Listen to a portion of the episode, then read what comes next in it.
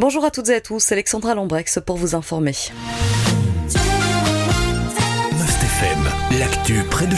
La météo d'hier a rendu la vie dure aux organisateurs d'événements. La dernière journée du Festival des Ardentes a notamment été annulée en province de Liège. Celle du Festival Lacémo dans le parc d'Anguien a été interrompue pendant deux heures avant de pouvoir reprendre. En province de Luxembourg, c'est ce week-end que s'est déroulé le Beau Estival dans la commune de Bertry.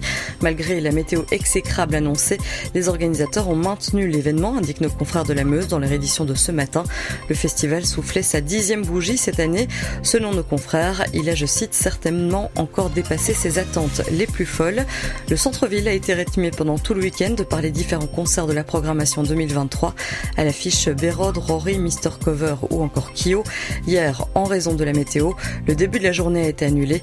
Les festivités ont pu reprendre à 18h. Mentissa, Matt Pokora et Amir ont ainsi fait danser le public. Direction Namur où nos confrères de la Meuse sont allés sonder les commerçants. Ils se réjouissent du début des soldes. Le public répond présent jusqu'à maintenant, indiquent nos confrères. Les commerçants restent malgré tout méfiants, indiquent nos confrères. C'est la première année avec le nouveau rythme scolaire. Ils retardent les vacances d'une semaine, je vous le rappelle. Elles ont donc débuté vendredi soir pour les élèves en fédération Wallonie-Bruxelles. Les commerçants se demandent comment ce changement va impacter le début des soldes. Pour le président de l'association des commerçants namurois, la situation est réjouissante, indique-t-il à nos confrères. La ville d'Andenne et la commune d'Onne ont introduit un recours en annulation devant le Conseil d'État. Il concerne la vente de l'opérateur VOO au groupe Télécom Orange. Il a été déposé le 26 juin dernier. Il vise à obtenir l'annulation de cette décision prise par l'Assemblée générale de l'intercommunal Enodien, ancien Publifine, le 28 avril dernier.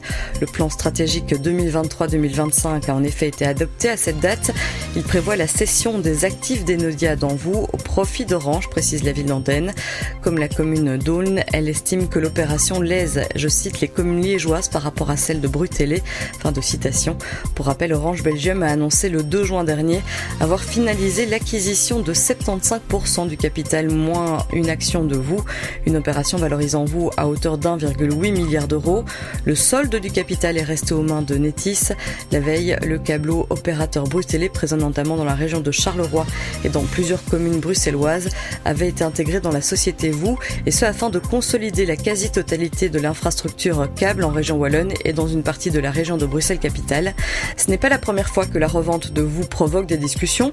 En 2019, par exemple, Netis avait cédé l'opérateur au fonds américain Providence pour 1,2 milliard d'euros et ce avant que l'opération ne soit annulée à la suite de divers recours judiciaires.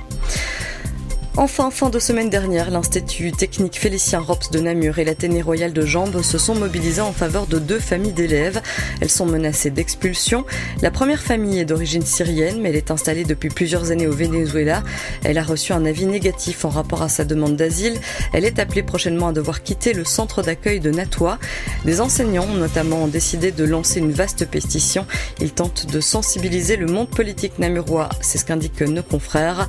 La seconde famille est d'origine pakistanaise.